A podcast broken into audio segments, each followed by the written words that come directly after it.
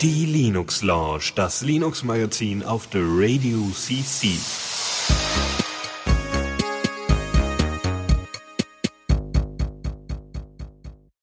So, einen schönen guten Abend zur Linux Lounge der Ausgabe 185 am 2.2.2015. Diesmal alles voll informiert und so. Ja. Ja, äh, sagen wir ja sonst fast nie. Ähm, aber gut, vielleicht inter interessiert es ja jemanden. Äh, Ja, außer die Leute, die den Podcast hören. Genau, weil die, Die sehen das eh. sich dann, hä, heute ist gar nicht der zweite, zweite. Ja, oder also es ist ja schon wichtig, interessant einzuordnen, wann das gemacht wurde, so ein Podcast, aber es steht ja eh dran in der Regel, von daher ist es eigentlich auch egal. Ja. Naja, Na, Ja. Von mir auch noch guten Abend. genau. Tuxi ist da, ich bin da, ähm, äh, Dennis ist mit Klausuren beschäftigt. Ich habe mich da äh, ein bisschen rausgewunden. Also, ja, passt schon, haben, haben wir halt jetzt äh, Vertretung und so. Du, du machst keine Klausuren oder wie? Äh, nee, nicht dieses Semester. Das, ja, Studium ist kompliziert. Manchmal schreibt man Klausuren, manchmal nicht. Ja, okay. Dann äh, würde ich sagen, haben wir noch Metathemen oder äh, gehen wir in den äh, Nicht-Meta-Teil über? Äh, weiß nicht. Oh, äh, wir, wir haben gerade ein, ein wenig experimentelles Setup. Äh, ich streame jetzt tatsächlich das erste Mal über die neue äh, Hybrid-LTE-Leitung. Ähm, Genau. Mal, mal schauen, wie gut es geht. Ähm, da bin ich äh, gespannt und hoffnungsvoll, dass es keine äh, Abbrüche gibt. Wenn es irgendwie Abbrüche gibt, sofort schreien im IRC, dass, dass wir das mitkriegen. Jo, dann übernimmt Tuxi. Ja, wenn es so gar nicht mehr geht, aber ja. Ja. Okay. Äh, und sonst ist ja seit, äh, ja gut, das ist auch schon fast, fast zwei Wochen her, wo ich ja mal jetzt IPv6 auf dem Server äh, fertig eingerichtet habe, dass auch der Stream über IPv6 geht. Das heißt, die Hörer können jetzt auch über IPv6 zuhören. boah, voll gut. Wow. Und wir äh, haben nicht mehr se- selbst mal Fehlermeldungen, wenn wir äh, einfach nur die Adresse eingeben beim, beim Stream, weil er dann versucht, über IPv6 zu connecten. Ja, das wobei nicht. das, also der, der Icecast kann lustigerweise out of the box IPv6. Man muss nur halt eine äh, Adresse angeben, wo er sich drauf binden soll. Wenn man nichts angibt, bindet er sich automatisch auf IPv4 only. Wie Wenn man dann schön. angibt, er soll sich auf Doppelpunkt Doppelpunkt binden, dann macht er beides. Das heißt, ich musste nur eine Zeile in der Config ändern und dann konnte er sich. War nur bis jetzt zu voll zu googeln. Aber es war auch nirgends irgendwie so in der Doku, sondern es stand halt dann irgendwie im Forum. Ja, ja, super. Und da stand noch drin, man müsse zwei Einträge halt einmal für IPv4 und einmal für IPv6 machen, Mhm. aber IPv6 reicht. ja, Dann macht er beides. das wäre intuitiv irgendwie Und, das, und das Logische. für, für das äh, Liquid Soap, also dass der Webplayer geht ja einerseits halt äh, die Titelanzeige da holen und zum Streamen, da habe ich halt dann so einen Hack gemacht, weil der kann noch kein IPv6, da gibt's irgendwo einen Bug im äh, GitHub, äh, ja, da geht das jetzt über äh, SOCAT, der einfach quasi Port Forwarding von IPv6 auf IPv4 macht. Schön. Einfach mal einen Mini-Tunnel auf dem Server machen. Ja. Super. Okay, dann äh, finde ich mal die Maus und äh, wir fahren los. Neues aus dem Repo. Genau. Äh, da haben wir als erstes KDE. Ähm, und zwar Ja. Der KDE Plasma Workspace oder Desktop oder so. Meine ich 5.2. Ähm, was halt die Oberfläche ist von KDE. Und äh, ja, der ist immer noch so, also die sind ja jetzt gerade in der Transition äh, von KDE 4 auf 5, ähm, was auch immer noch nicht fertig ist so komplett, aber sie arbeiten halt dran. Ähm, also meines Wissens nach kann man es noch nicht wirklich ausschließlich äh, verwenden, weil, weil die App- Applikationen größte, größtenteils noch KDE 4 sind. Ähm, Ja, ich weiß auch nicht, ist das denn schon irgendeine Distro drin? ich vermute, eine Arch, obwohl, nee, ja, okay, äh, Arch vielleicht, aber ich bin mir nicht sicher. sonst. Ja, also, Achso, kann ja hier auch mal schauen. na, naja, ähm, Nö, Ja, hier gibt's erst gerade. Also so. es ist halt auch noch teilweise unfertig so. Also sie haben jetzt in der Version noch einige Sachen hinzugefügt, die recht essentiell sind, würde ich sagen. Also sowas wie ein, äh, ein Tool nennt sich Carscreen, äh, mit dem man den Monitor äh, konfigurieren kann. Ähm, Ja. Sowas sollte man schon haben.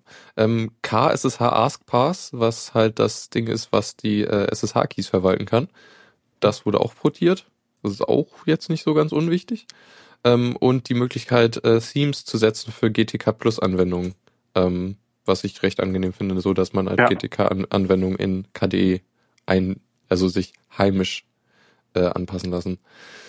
Ähm, genau, Blue Devil wurde auch auf, also das äh, Bluetooth-Tool ähm, mit dem äh, zum Verwalten von Bluetooth-Geräten äh, wurde auf Qt5 und Plasma 5 äh, portiert. Ist dem, dementsprechend jetzt da auch besser benutzbar. Und sie haben wie GNOME auch jetzt einen äh, quasi App Store, äh, der, mit dem man halt dann äh, Pakete installieren kann. Äh, nennt sich Nuon. Ähm, bei GNOME ist es, glaube ich, GNOME Software. Ähm, und die beiden verstehen das Format, von dem ich irgendwie jetzt noch recht wenig geh gehört habe, App Data, ähm, was wohl auch so einfach so Applikationsprogramm-Pakete äh, sind. Ich weiß gar nicht, ich glaube, haben wir mal irgendwo gehört, aber irgendwie, ja, Na, naja, also ist auch auch, nicht so ein Begriff bei mir. ja, es ist halt wahrscheinlich einfach um so, so quasi Apps auf dem Desktop zu installieren gedacht. So in der Ja. Richtung. Ich weiß gar nicht, kommt das vielleicht von Ubuntu? Da mit ihren äh, Cross-Plattform-Zeugs? Ich weiß es nicht. Naja, äh, den haben sie Ach, jetzt. anscheinend hat es so kurz Autosystem. Okay.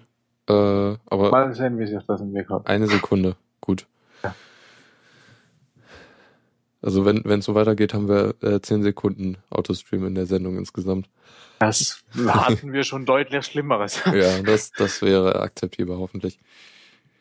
Okay, ähm, genau, so viel dazu ist, ist glaube ich, zu KDE jetzt nichts mehr zu sagen. Ich hatte es ja eine Weile lang ausprobiert, ähm, bin dann aber auch irgendwie zu GNOME Shell zurückgegangen, auch auf, auf, auf allen Rechnern, ähm, weil ich da irgendwie doch noch besser klarkomme.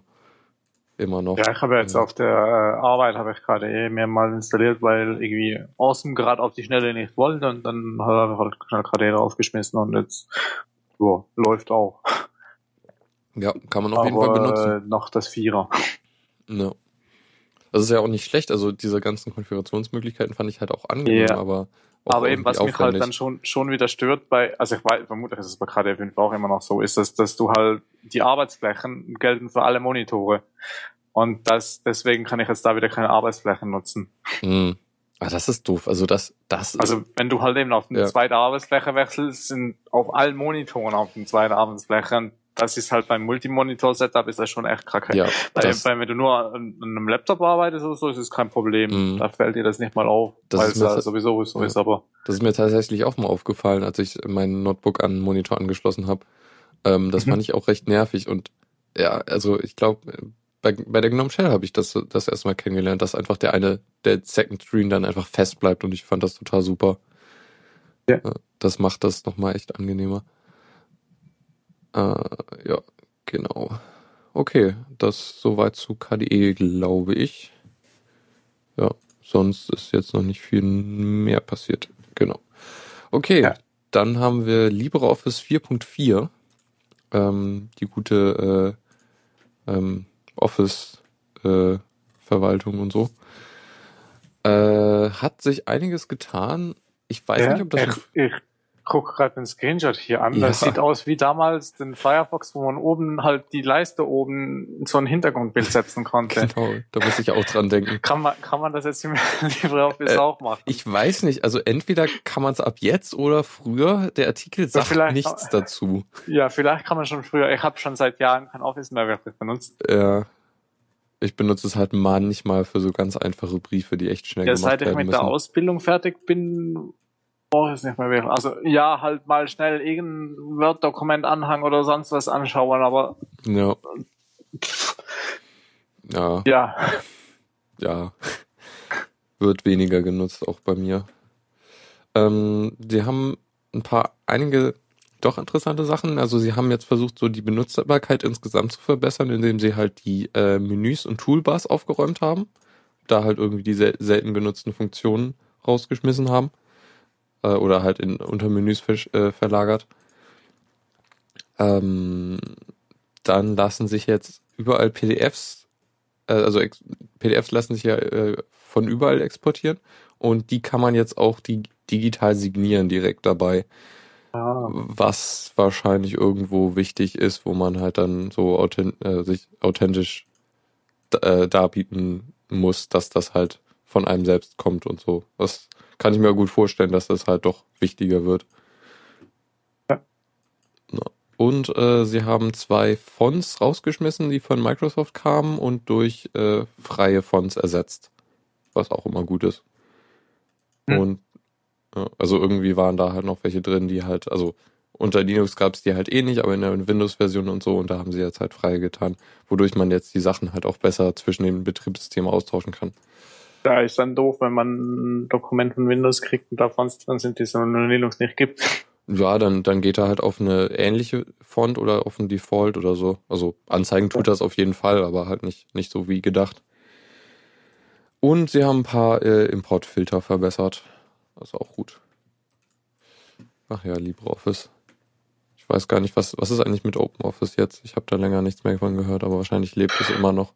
Ja, wie gesagt, seit ich kein Office mehr benutze, ist es irgendwie so, ja, ist halt installiert. Und Ja. eben, wenn man mal irgendeine Datei kriegt oder so, dann kann man es damit anschauen, aber Ja. wirklich Oder halt interessant ist es nicht mehr wirklich. Aber oder halt irgendwie beim, beim Update. Ne? ja, das, Dann was so lange dauert, wenn Genau. ich es kompilieren muss. Dann fällt's auf. Äh, gut, dann haben wir noch ein Release, was äh, von einer Software, die mal wieder länger nicht ab, äh, aktualisiert wurde. Und zwar Inkscape. Ähm, das benutze ich immer, um die Dias zu machen für Diaspora. Also Ja. die, die Tiere ins Logo reinbasteln. Nice, nice. Ähm, ist dir, also mir ist damals, als ich es benutzt habe, äh, aufgefallen, dass es die Oberfläche einfach sehr langsam ist. Ähm, so beim, beim, also gerade wenn da irgendwas Komplexeres ist und man irgendwie Sachen äh, Okay, vermutlich habe ich so. nichts Komplexeres, mit dem ich dann Tier Ja, auf stimmt den auch, Schriftzug packe. Ja, aber, aber so ganz performant war es halt nicht. Und äh, Ja, ist mir jetzt nicht speziell aufgefallen, aber ja. ähm, die letzte Version kommt auch von 2010, äh, die 0, 048er. Ähm, und jetzt kam die äh, 091er raus, was ein ziemlicher Sprung ist und irgendwie auch nicht so ganz logisch. Ähm, wahrscheinlich einfach durch interne äh, äh, Updates. Ja, Und genau, das erste Update seit vier Jahren oder das erste, Major Update. Ähm, die größte, ja. okay. Ähm, die größte Neuerung ist ein neuer Grafikrenderer, der auf der 2D-Bibliothek Cairo äh, aufsetzt. Ähm, der wurde in, in den Jahren 2010 und 2011 im Google Summer of Code entwickelt äh, und hat jetzt irgendwie es echt endlich mal in, in den Release geschafft. Ähm, genau, und das, das führt halt dazu, dass äh, alles deutlich schneller laufen soll und äh, Grafiken genau, genauer angezeigt werden und so. Ähm, Mhm. Genau. Ähm, zudem haben sie jetzt auch sowas gemacht wie äh, Multithreading für Filter. Das ist, äh, das führt dazu, dass äh, der Bildaufbau schneller ist, so, sofern man. Multithreading finde ich immer toll, weil dann Ja. meine CPU mal benutzt wird. Weil es Genau. ist immer doof, wenn, wenn ich so Hardtop anschaue und so ein Balken ganz oben ist und der Ja. Rest tut nix. Also ja, aber das wäre doch jetzt, da wäre doch noch was mehr möglich gewesen. Ja, genau. Ich finde auch irgendwie so Komprimierungsgeschichten sind oft noch gar nicht optimiert. So, also wenn ich halt irgendwie mein äh, Arch-Pakete irgendwie baue, dann ist da irgendwie teilweise der längste Schritt, erstmal das Paket zu komprimieren. Ja, aber es gibt, Mhm. glaube ich, eine parallele Version von äh, GZIP Ah ja, zum okay. Beispiel. Muss ich mir mal anschauen. Das könnte einiges Äh, ich weiß angenehmer gar nicht mehr, wie die hieß. Äh, irgendwas mit P. äh, ja. Ja, also das, das, das könnte ein Kommando werden. Wir erfinden jetzt on the fly äh, neue Themen. Mal gucken wir mal, wenn wir da hinkommen. Ähm, ja, genau. Äh, halt die Filter benutzen jetzt Multithreading. Äh, der Speicherbedarf wurde reduziert und die Benutzeroberfläche soll halt jetzt insgesamt auch schneller reagieren.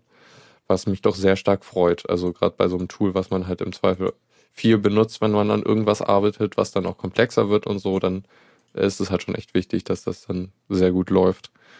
Äh, genau, zudem haben sie verschiedene Formate für den Import und Export verbessert und äh, einen Graustufenmodus eingefügt. Also kann man jetzt auch seine Bilder irgendwie in schwarz-weiß machen oder so. Ah, gut. Okay, ähm, dazu noch irgendwas? Was? Äh, zu, zu Inkscape. Nö. Okay. Ich bin immer froh, wenn ich damit irgendwie klarkomme, aber ja, ja, ist auch nicht so leicht, das stimmt. Na gut, dann gehen wir zur nächsten Kategorie. Newsflash. Und da haben wir jetzt die Ankündigung von der Raspberry Pi Foundation, dass es jetzt einen neuen Raspberry Pi gibt. Die Version Nummer 2 nämlich. ja. Äh, was auch recht plötzlich ist. Äh, also die, die, die sind jetzt auch schon verfügbar. Ähm, also sie haben Ja, jetzt die, nicht das die groß diskutieren angekündigt. im Chat schon die ganze Zeit darüber. Ja, stimmt. Ähm, genau. Ähm, ist jetzt auch, also ich finde es interessant, dass das B-Plus-Modell, was ja auch vor nicht allzu langer Zeit, es sind jetzt schon so ein paar Monate her, aber halt nicht super lange, ähm, dass Ja. sie das in so einem nahen Abstand gemacht haben. Ja, ich habe ja das, das äh, erst, erst das 2 nicht gesehen und dachte so, hä? Aber es ist B und das andere ist B plus. Ah, da ist noch ein 2 dazwischen. Boah, Mann, Hm. ey. Da ist ein neuer, aber der ist irgendwie älter als der letzte. Ja, hä? Was ist denn? Ja. Ähm, genau. Äh, einige schöne Neuerungen. Ähm, ist jetzt halt ein, kein ähm, A- A6-Arm mehr, sondern ein Cortex A7 äh, Vierkernprozessor mit 900 äh, Megahertz. Also Ich wollte gerade Millihertz sagen, das wäre aber komisch. Ähm, genau. Äh, was halt auch ein ziemlicher Boost ist zu dem, was es vorher war, was ein Single Core 1 Gigahertz war es richtig? Meine ich? Ich glaube sowas. Äh, Single Core, glaube standardmäßig ist 700 Ein- Megahertz. Achso, ja ich. genau, 700 Nein, Megahertz. Du Gigahertz war, glaube ich, schon übertaktet. Ja, ja, was, was, was sie aber auch offiziell unterstützt haben dann irgendwann. Also du konntest dann übertakten, ohne deine Garantie zu verlieren. Okay. Ja, das ging sogar bis 1,2 GHz, das war aber ziemlich krass. Naja, ähm, kostet immer noch 35 Euro äh, oder Dollar oder wie auch immer. Also der Preis ändert sich nicht äh, im Vergleich zu dem B-Plus-Modell jetzt oder zu den alten Modellen früher. Also das, das bleibt recht ähnlich, was ich ziemlich gut finde. Ähm, ist, hat den gleichen Formfaktor wie der B Plus und sonst auch so peripher die, die gleiche Ausstattung wie der B Plus, also irgendwie vier USB-Ports und so, bess, bess, bessere Audio, äh, beziehungsweise äh, bess, bessere Audio durch eine bessere Stromversorgung. Ähm, dementsprechend äh, hat sich da außen wenig geändert. Ähm, und Graf, also der Grafikchip, das, das fand ich ein bisschen verwirrend in dem Artikel. Äh, es ist nicht der beste anscheinend, aber also lässt sich jetzt so mit einem Android-Handy irgendwie vergleichen. Ja. Also Ja, aber vermutlich ist es einfach noch dasselbe wie beim letzten, oder nicht? äh, ich muss mal eben nachschauen. Hier stand irgendwas, der, ja, dieser Broadcom BCM. Ja, genau, hast du vom 2835. Vorgänger übernommen. Ah ja, gut. Ja, ich war dann irgendwie unsicher, ob da die Rede von dem letzten Raspberry Pi oder vom letzten äh, Auf dem Cortex. Niveau eines billigen Smartphones. Ja, okay. Ja. Auch, Ja, aber also ich war ja, also ich habe ja eben vor, vor Jahren mal, als ich mal öfter über den Beamer äh, Videos geschaut habe, äh, mit äh, damals noch äh, Dings XPMC äh, äh, auf dem Raspi geschaut und da war ich schon echt beeindruckt, wie der Full HD mit Transparenz und bla flüssig hinkriegt. Also Mhm, ja, ja, für mich reicht der Grafikprozessor. Also das, das stimmt. Also ich habe es irgendwie mal mit äh, so einem Ding, wo man, also da waren irgendwie ein XPMC drauf und äh, man konnte halt Videos, YouTube-Videos äh, hinschicken. Ähm, er hat eine Weile gebraucht, um da irgendwie die, die, äh, das erstmal aufzubauen irgendwie. Aber als das Video dann lief, war es super flüssig. Ja, das ist schon ziemlich krass. Ähm, jo, und äh, dadurch, dass der, äh, dass das jetzt ein, Cord, äh, ein A7-Kern ist, äh, ein A7-Arm, äh, kann man darauf jetzt auch Ubuntu laufen lassen, ähm, was für einige wohl interessant sein wird, weil man da nicht mehr diese speziellen Distributionen dafür nutzen muss. Also, ja, das ist schon ziemlich gut. Und was ich auch interessant fand, äh, es gibt äh, von Microsoft direkt angeboten für diesen Raspberry Pi eine Version von Windows 10. Äh, auch interessant, dass die da jetzt so reinsteigen. Aber ja, also vielleicht auch jetzt nicht ganz so verwunderlich. Aber schon, schon, schon interessant. Also da, das, das ist jetzt, glaube ich, so die erste äh, quasi ein, eine exklusive Version von Windows 10 oder so für, für, für den Raspberry Pi. Spannend, spannend. Äh, genau, es ist immer noch ein ARM-Prozessor, aber ähm, der äh, es gibt halt von Ubuntu äh, halt äh, eine ARM, ARM-Version, die aber erst ab, ab dem bestimmten, also ARM, ARM 7 erst unterstützt und nicht die alten ARM 6. Genau, ja. Wusste ich aber auch schon. Okay, ähm, ja, auf jeden Fall sehr schön, dass, dass da mal auch was, dass es da mal weitergeht mit dem Pi, weil der jetzt doch schon im Vergleich zu anderen äh, irgendwie doch recht alt war jetzt. So, äh, auch irgendwie so ähm, preislich und halt von der Hardware her. Ähm, es ja, ist halt einfach jetzt von der CPU her viermal so schnell für denselben Preis. Genau. Ein bisschen mehr RAM. Ich glaube, so langsam könnte man mal anfangen, kleine Diaspora-Bots drauf laufen zu lassen. Also die, ja. die äh, 512 Megabyte fand ich schon recht knapp für einen Diaspora-Pod. Ging wohl, war halt aber langsam, weil er halt swappte, aber für so einen kleinen Pod, für so sich selbst oder vielleicht Familie, müsste ein Gigabyte dann schon ziemlich weit reichen. Mhm. Vielleicht. Ja, genau. Also es ist vermutlich immer noch langsam, aber es ist halt schon erheblich mehr als 512. Ja. Spannend, spannend.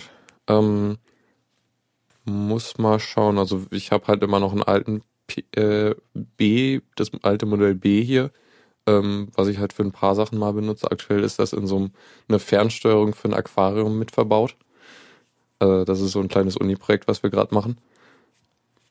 Ähm, von daher, also ich benutze den halt recht selten, gerade jetzt, weil ich auch irgendwie hier NAS rumstehen habe. Aber halt manchmal ist es halt praktisch, einfach so ein kleines, kleinen Server halt für irgendwas aufzusetzen.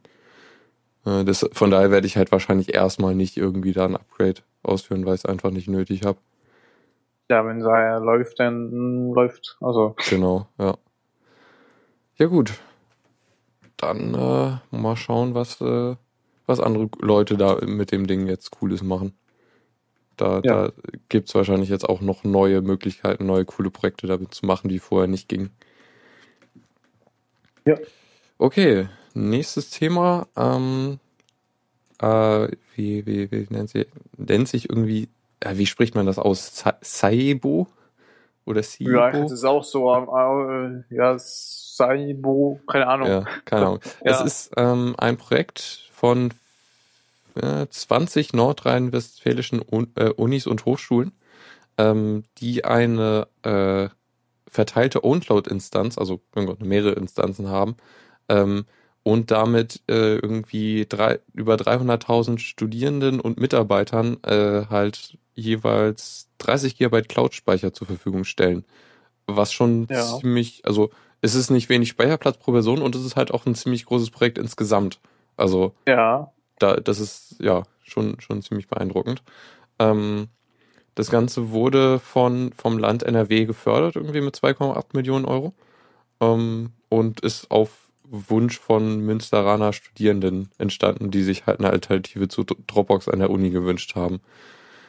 Ähm, ja, genau. Ja, finde echt eine coole Idee. Genau. Ähm, das Ganze benutzt OwnCloud 7. Äh, die, die war, glaube ich, auch die, die äh, Enterprise-Version. Äh, und insgesamt haben sie 5 Petabyte, 5 Petabyte Speicherplatz halt verteilt. Äh, und weil, weil du halt jetzt, also je, jeder hat halt auf einem bestimmten äh, äh, Server, also sie haben, glaube ich, nur drei Server insgesamt äh, und auf einem bestimmten Server hast du halt einen Account und dann ähm, kannst du halt problemlos mit anderen Leuten teilen, weil das ja in, in der neuesten Uncloud ja drin ist, dass man halt von verschiedenen Servern irgendwie Folder, äh, Dateien teilen kann. Ja. Zwischen verschiedenen Instanzen. Ähm, genau. Ähm, ich habe sowas ähnliches hier in der Uni. Äh, was, also, das haben sie irgendwie irgendwann mal eingerichtet. Äh, es hat interessanterweise branden die das nicht als OwnCloud, beziehungsweise äh, auch gar nicht. Ähm, also es steht, ich habe es nirgendwo gefunden, da, wo, wo irgendwo auf, auf OwnCloud äh, direkt verwiesen wird, was ich ein bisschen komisch fand. Mhm. Ähm, aber es ist OwnCloud oder wie? Ja, es, es ist ganz deutlich OwnCloud. Es ist halt das gleiche Interface mit einem leichten Reskin, äh, dass es halt dem Uni-Theme äh, passt. Ähm, ich habe selber jetzt noch irgendwie kaum benutzt, aber es ist, glaube ich, ähnlich Also es ist, glaube ich, ein bisschen vergleichbar mit dem Projekt hier, halt nur auf einer Uni und so. Ähm, aber anscheinend gibt es da durchaus, also gab es hier wohl auch eine, eine Initiative, das zu machen. Ähm, ja. ja. Kann ich mal irgendwann benutzen, wenn ich ein bisschen mehr Speicherplatz brauche.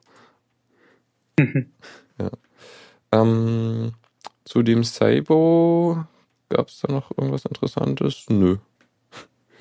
Ja, die, die Server stehen in Münster, Duisburg, Essen und Bonn. Falls das jemanden interessiert. Ja, aber, aber ja, auf jeden Fall. technische Daten noch und so. Ja, genau. Ähm, ja, cooles Projekt. Ähm, kann man eigentlich mehr davon hoffen.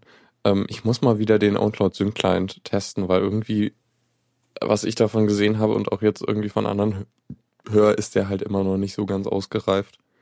Ja, ich das, benutze meine OwnCloud quasi nur für einen Kalender. Ja, okay. Dass ich halt den Kalender zwischen hier Rechner und Handy und so synchronisiere. Mhm, ja. Oder halt irgendwie File-Sharing mal eben kurz.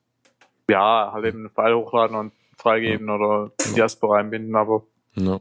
ich habe jetzt nicht irgendwie einen Ordner, den ich synchronisiere. Hm. Ja, naja, ich muss auch mal äh, kommt irgendwie auf die Pro Projektliste mal OwnCloud, OwnCloud der Uni ausnutzen. haben, ich habe ja Speicherplatz. Ich weiß jetzt nicht genau wie viel, aber äh, auf jeden Fall habe ich einiges. Okay.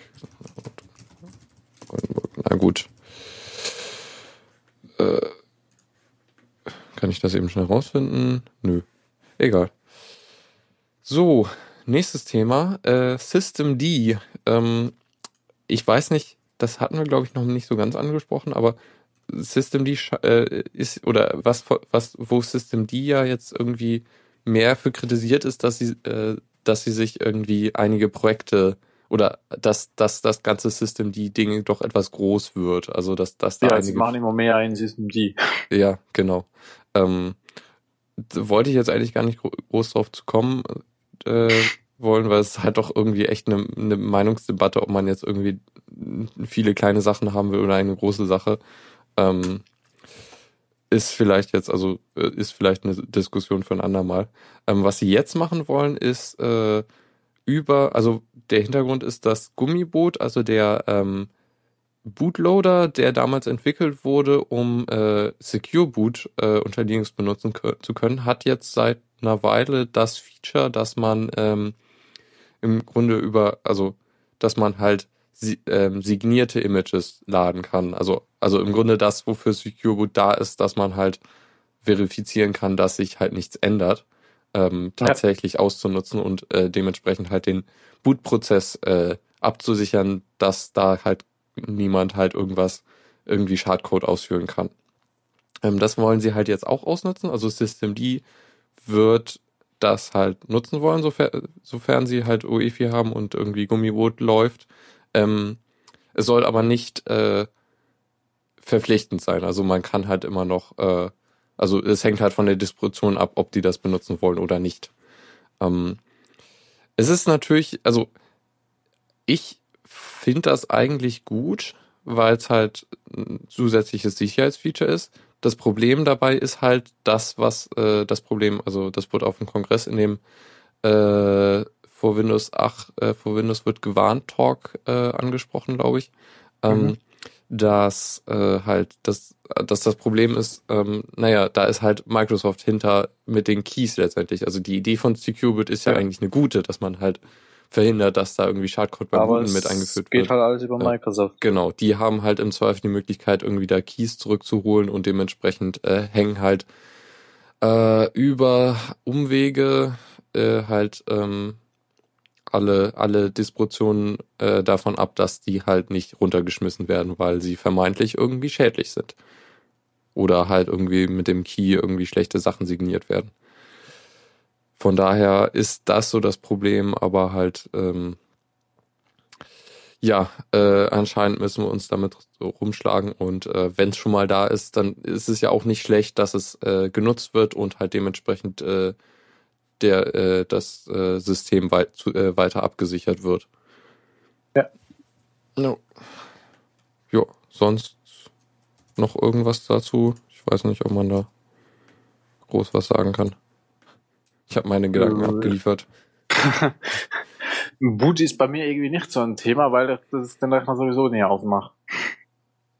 Da bin ich immer zu voll Ja. am Booten viel rumzubasteln. Also Ja. gut, ja, da wäre jetzt noch ein bisschen Security drin, aber äh, auch wenn es irgendwie so um, um, ja, hier kannst du noch ein bisschen optimieren, dann bootet der Rechner schneller. So, ja, ist mir eigentlich scheißegal.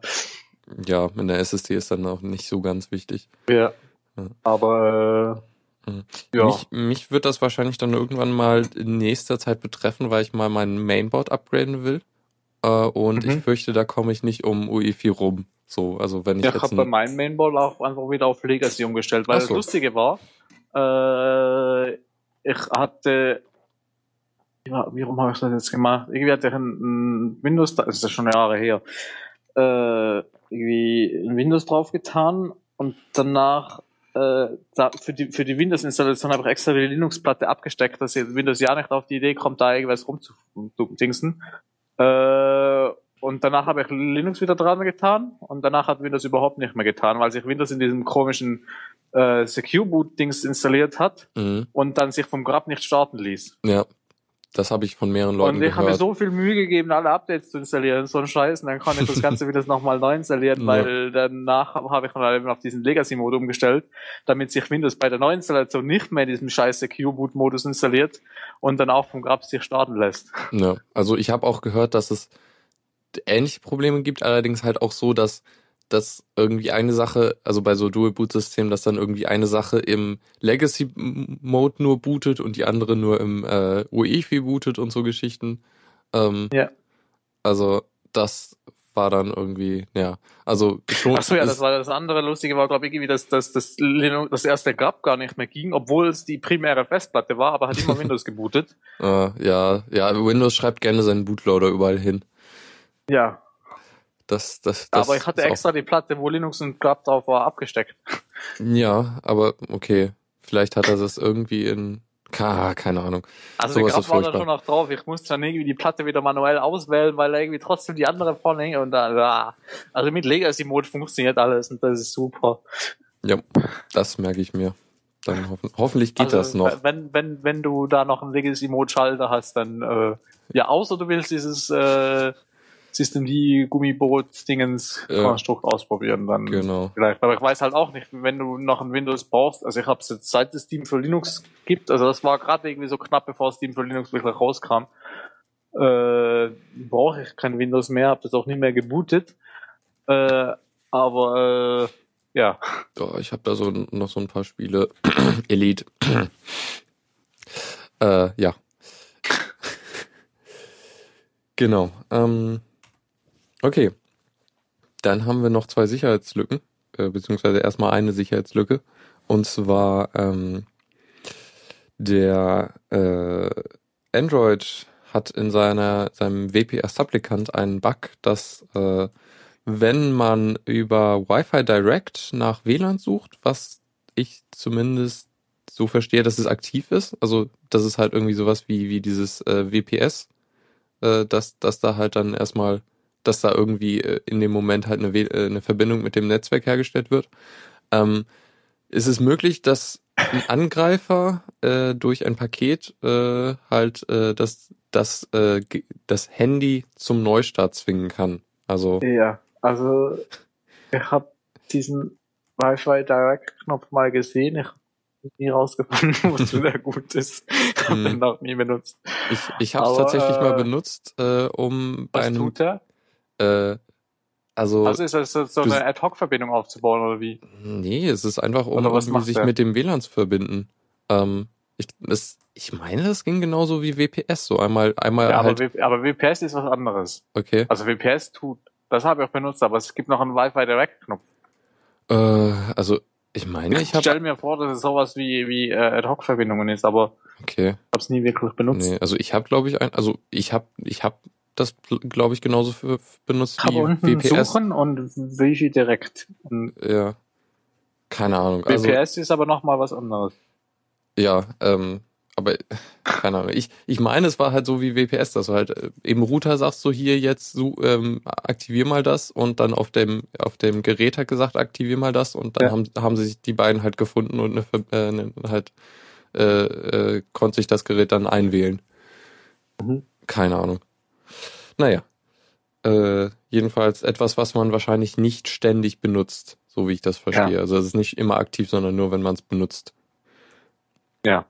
Ähm, von dementsprechend ist es jetzt nicht so der riesenkritische Bug, ähm, zumal es jetzt auch eher ein störendes Ding ist. Also das Handy startet halt normal neu und macht nichts anderes. Also ich glaube, da ist Ja. jetzt kein Datenverlust oder so.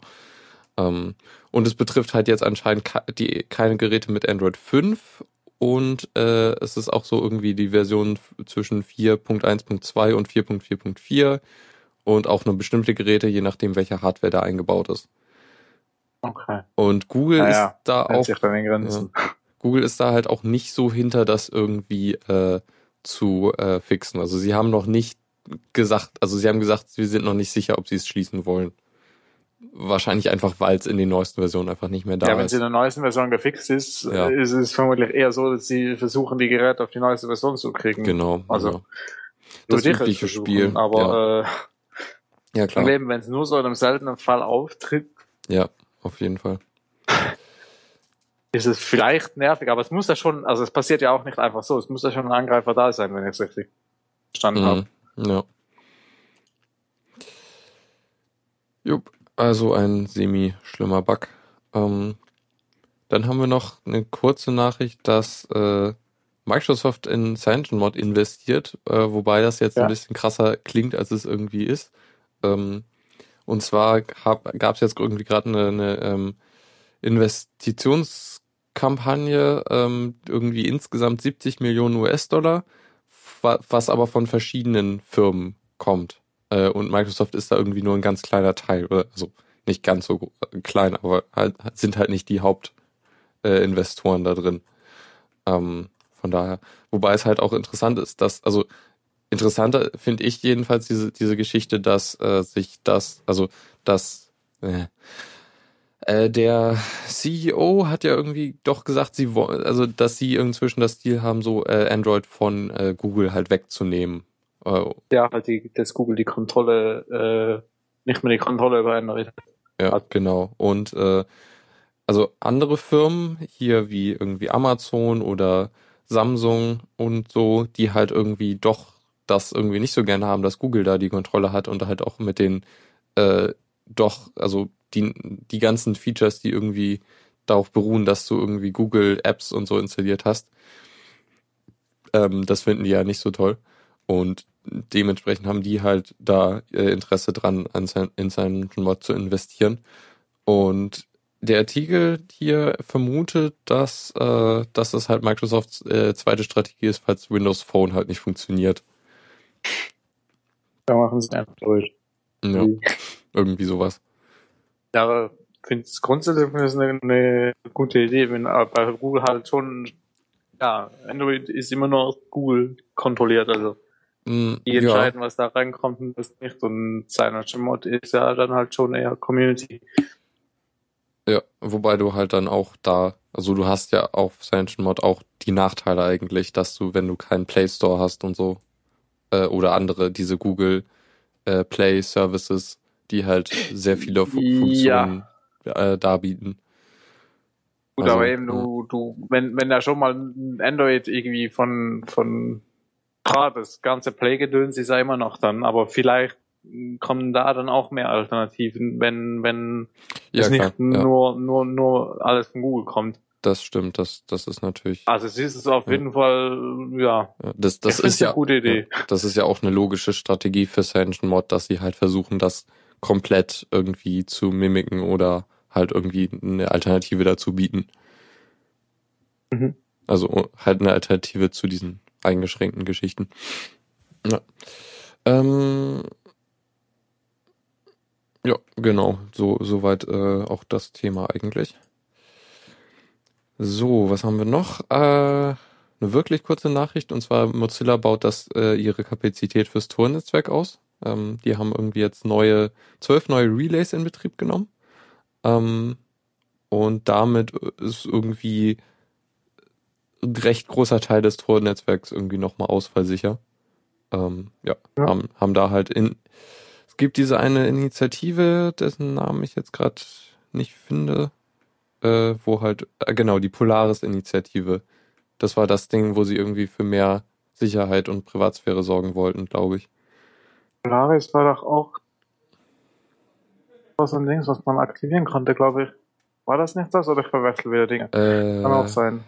Also Äh, im Zuge dessen haben sie, glaube ich, ein paar Sachen in Firefox eingebaut.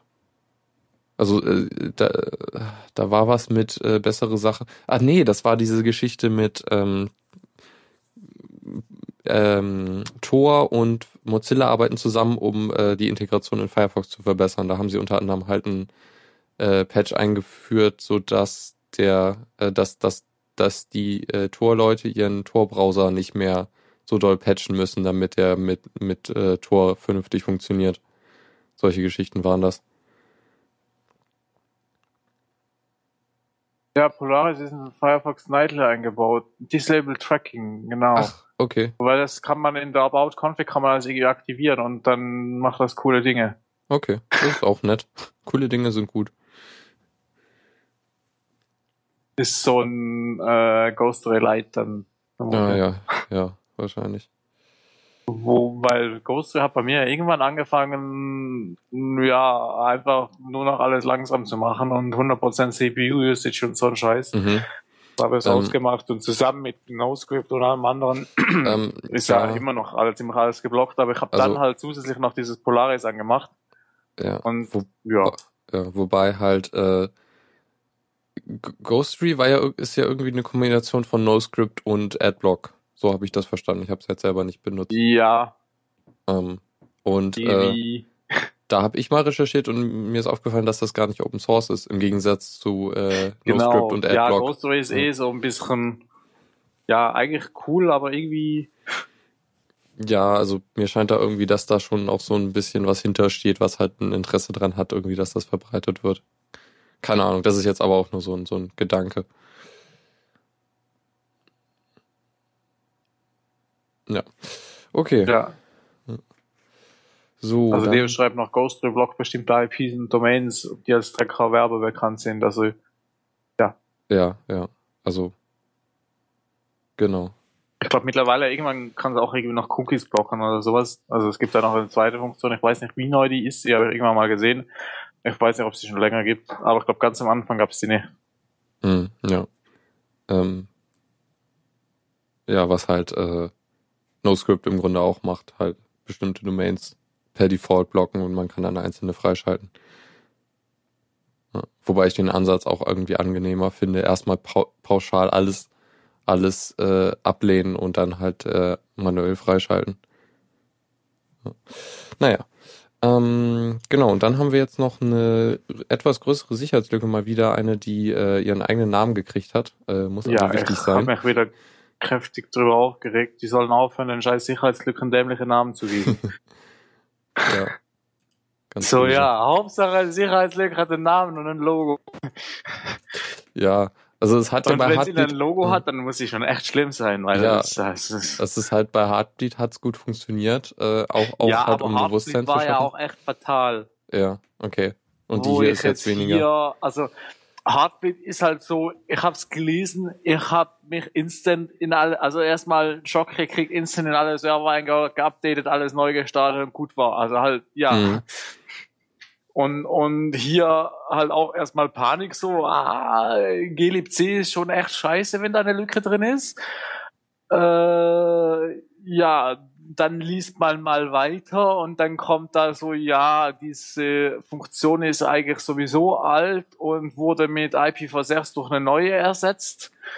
äh, und mh, die, die sie immer noch aufrufen, haben meist eine andere Funktion vorne noch aufgerufen und rufen die, die den Fehler verursacht, nur auf, wenn die vorher irgendwie fehlschlägt und ist dann auch wieder sicher.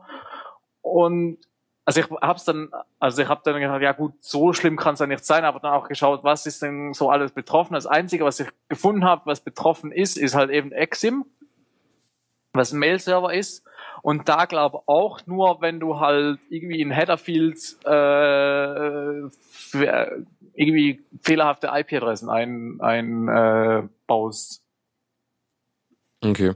Also auch, auch wieder was jetzt nicht ganz so kritisch. zu relativieren. Mhm. Ja, es ist, ist ja schon eine Sicherheitslücke, aber Ja. es ist halt schon so, ja, man kann auch mehr Panik drum machen als, als nötig. Also, Mhm. lustig ist auch, die Lücke ist schon seit zwei Jahren gepatcht, aber sie wurde damals nicht als Sicherheitslücke gekennzeichnet. Und deswegen ist sie bei allen Stable-Distros, also Debian, äh, Red Hat, CentOS, bla, ist sie noch nicht gepatcht. Ah. Äh, bei allem, was aktuell ist, also zum Beispiel bei mir als auf dem, auf dem äh, CentOS ist es kein Problem, auf Arch Linux ist es sowieso kein Problem und so weiter. Ja. Auch irgendwie Chro Ähm. Chrome OS wurde schon, schon äh, 2014 im April gepatcht. Ja, aber eben, ich habe dann halt mit dem Patchen, ich habe es dann halt in der Nacht gemacht, weil ich dann nicht irgendwie abends um acht, äh, als ich es gelesen habe, alle, alle Mumble-Server und so einen Scheiß neu starten wollte, wo Leute drauf kommunizieren gerade noch. Äh, ja.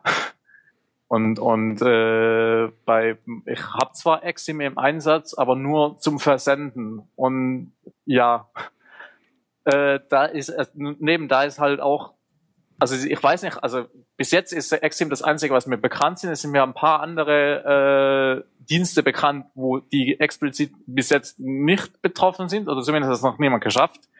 Ähm, und ich weiß nicht, vielleicht gibt es noch andere. Aber was halt schon mal viel weniger schlimm ist als zum Beispiel Heartbleed, konntest du dich halt drauf connecten. Es war beim Connect und du konntest es auslösen äh, sobald es SSL war. Und hier musst du halt schon für jeden Dienst spezifischen Exploit bauen. Also es gibt eins, ich weiß jetzt gar nicht, ob es schon veröffentlicht ist für, für Exim, äh, was sie angekündigt haben, dass sie es veröffentlichen wollen zeitnah. Ich habe das jetzt gerade letzter Zeit nicht mehr so fleißig weiterverfolgt. Aber eben Exim gibt es einen Exploit, aber das funktioniert dann halt für Exim und nicht direkt für alles andere auch. Also eben, ja, es ist eine Sicherheitslücke, ich will das nicht zu sehr runterspielen. Wenn man es vermutlich in Exim ausnutzt, kann man auch echt schlimme Sachen damit machen. Aber äh, es ist für mich nicht vergleichbar mit sowas wie Heartbleed. Also Heartbleed habe hab ich irgendwie erheblich kritischer gesehen. Ja. Aber pff, ja, ist immer so Frage, wie ich, wer, wer schätzt das überhaupt ein? Und ja, schlussendlich ist es doch eine Sicherheitslücke und ist scheiße. Also ähm, ja. Aber Ja. es ist immer so äh, erstmal viel Panik Mhm. und danach ja hält sich doch irgendwie in Grenzen. Ja, ja, also man muss auch ein bisschen aufpassen, so was man jetzt halt total, äh, ähm, wo man jetzt vorwarnt irgendwie und das ist dann gar nicht so so, so ja, schlimm. wenn, wenn man halt äh, jede Sicherheitslücke so hoch spielt, dann ist es dann irgendwann, wenn es mal wieder richtig krass ist, so überhaupt nicht mehr. ja, Aber eben, ich habe dann halt einfach in der Nacht alle Server geupdatet, aber ein bisschen mit ein bisschen mehr Ruhe und jetzt ist auch alles äh, sicher, weil eben ich wusste ja nicht, eben ist jetzt doch noch was anderes betroffen und ich wollte dann doch auf Nummer sicher gehen, aber ja. ja. Okay, dann äh, pa patcht eure Server, aber äh, äh, jetzt auch nicht direkt. Wahrscheinlich. Ja, Naja, ihr müsst jetzt nicht während der Sendung los. Also eben nicht. Also ich persönlich halt nicht für so kritisch, aber ja, müsst ihr selbst wissen, vor allem eben, wenn ihr ein Exim gegen außen offen habt, also wenn ihr Exim als, als Mail-Server einsetzt, dann ist es schon kritischer. Aber Ja. da ich Exim nur quasi äh, zum Versenden benutze und dann als Hauptmail-Server einen Postfix habe, den der bei allen Exims als Relay eingetragen ist, äh, bin ich nicht sicher, ob die Lücke überhaupt bei mir, also die, dieses Exploit, was es jetzt gibt, überhaupt bei mir dann anwendbar gewesen wäre. Aber äh, ja. Ja. Gut. So, dann haben wir noch zwei Kategorien vor uns. Kommando der Woche. Und da haben wir jetzt das, was wir vorher angesprochen haben, tatsächlich Ja, ich habe da jetzt schnell gegoogelt. äh, und hier steht sogar auf der Webseite, es steht- sogar drauf, wie man es ausspricht. Und zwar sagt man irgendwie Pick C dazu und nichts, also das Plural von Pick. Okay. Ähm, und das ist halt eben eine, eine parallele Implementation von gzip. Äh, ja, viel mehr kann ich aber auch nicht dazu sagen. Ich weiß nur, dass es irgendwie sowas gibt, da ich aber nie viel mit gzip so sonst gemacht habe, wo das irgendwie kritisch wäre, äh, habe ich mich noch nicht genau damit befasst, wie man es das genau einsetzt, ob man damit das gzip ersetzen kann und so. ja, also mich würde halt interessieren, ob ich irgendwie dem halt Pac-Man halt beibringen kann, dass er Ja, halt das benutzt. Aber äh, ja, kannst du dich mal hier informieren und dann in der nächsten Linux Class Ja. sagen, wie es gegangen ist. Ja. Oh, ja, was man halt sonst machen kann, ist einfach Pake äh, Arch Archive irgendwie komprimieren. Ja. Das, wenn man es so einfach nutzt. Okay, dann sind wir auch damit schon durch. Tipps und Tricks. Und habe noch einen äh, kleinen Tipp, ähm, den ich äh, auf dem Linux und ich Blog gefunden habe. Äh, und zwar ist es eine ähm, Kodi äh, Fernbedienung für Android. Ähm, also Hm.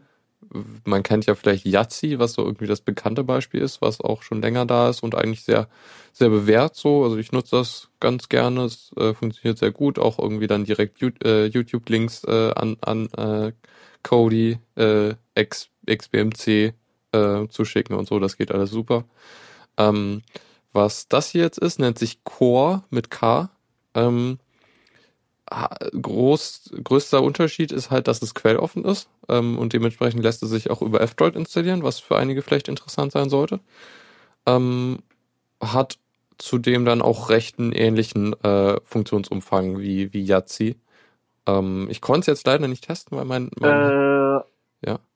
Deus schreibt, ich nicht eine Suchmaschine, dachte ich auch, aber eben, wenn man wenn man es liest, ist halt anders geschrieben. Genau, ja, also Y-A-T-S-E E und nicht äh, Yahtzee, ich weiß gar nicht. Ah, ja, das war mit Y-A-C-I oder Y. Ja. Ja, genau. Ja, ähm, genau, ich kann ich kann es gerade leider nicht testen, weil mein Handy in der Reparatur ist. Kommt wahrscheinlich in der Woche wieder. Das ist so schlimm. Jetzt muss ich irgendwie mit alter Ja, Hardware ich habe umgehen. keinen Code hier, ich kann es auch nicht testen. Ja. Naja, also soll halt den ähnlichen Umfang, Funktionsumfang haben, die Grundsachen gehen wohl. Was nicht geht, ist vom, vom Handy äh, vom, äh, zu äh, Kodi Stream, was äh, Yahtzee kann. Okay. Aber ja, das ist jetzt eher ein spezielles Feature, finde ich.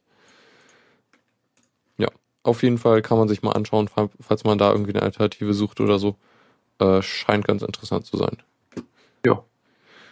Okay, dann haben wir die Sendung oder die Stunde jetzt so eigentlich ganz gut ausgefüllt. Äh, freut mich. Ähm, hoffe jetzt Ja. auch auf, dass es jetzt nur ein Stream-Abbruch war. Mal, mal schauen, was der Chat Ähm, dazu sagt. Laut, laut, laut äh, Playlist von äh, Haskell Fun war es gar kein Abbruch. Also da Okay. ist kein Metadatendings doppelt angekommen. Ah, gut. Das ist ja schön. Also, Ach so, gut, wenn es nur eine Sekunde war, der, der prüft das ja auch nur alle paar. Vielleicht hat er das einfach gar nicht mitgekriegt, vermutlich. ja. ja, okay. Ähm, aber schön, dass das so gut lief. Das äh, freut einen doch. Ja, haben wir den Test jetzt überstanden. Also Ja. weißt du, das ist. Ja, also wa Funktioniert. was man jetzt, jetzt noch testen müsste, ist irgend irgendjemand startet halt einen Download nebenher. Aber selbst das, wenn, wenn er nicht auf die Leitung vollständig auslastet, sollte selbst das gehen. Ja. Also das habe ich Dann hoffst du einfach ja. auf langsame Download-Server. Nö. Äh, äh, oder man sagt den Leuten, dass sie vielleicht nur mit äh, äh, hier 1,6 Mbit statt 1,8 runterladen oder halt das noch irgendwie auf 1 Mbit runterdrehen. Dann geht Ja. das eigentlich ganz gut. Okay, dann äh, würde ich sagen, vielen Dank fürs Zuhören. Äh, dir, Tuxi, vielen Dank fürs Dabeisein. Ja, gern geschehen. Jo. Und ähm, man hört sich nächste Woche wieder. Da bin ich ja schon wieder dran, oh je. Ja. naja, ich habe ja Zeit. Na gut, dann äh, viel Spaß und so und äh, bis zum nächsten Mal. Jo. Tschüss. Tschüss. Vielen Dank fürs Zuhören. Die Shownotes findet ihr auf theradio.cc zusammen mit dem Mitschnitt und dem RSS-Feed der Sendung. Solltet ihr Ideen oder Themen für uns haben, dann schreibt uns einfach an kommentar at theradio.cc.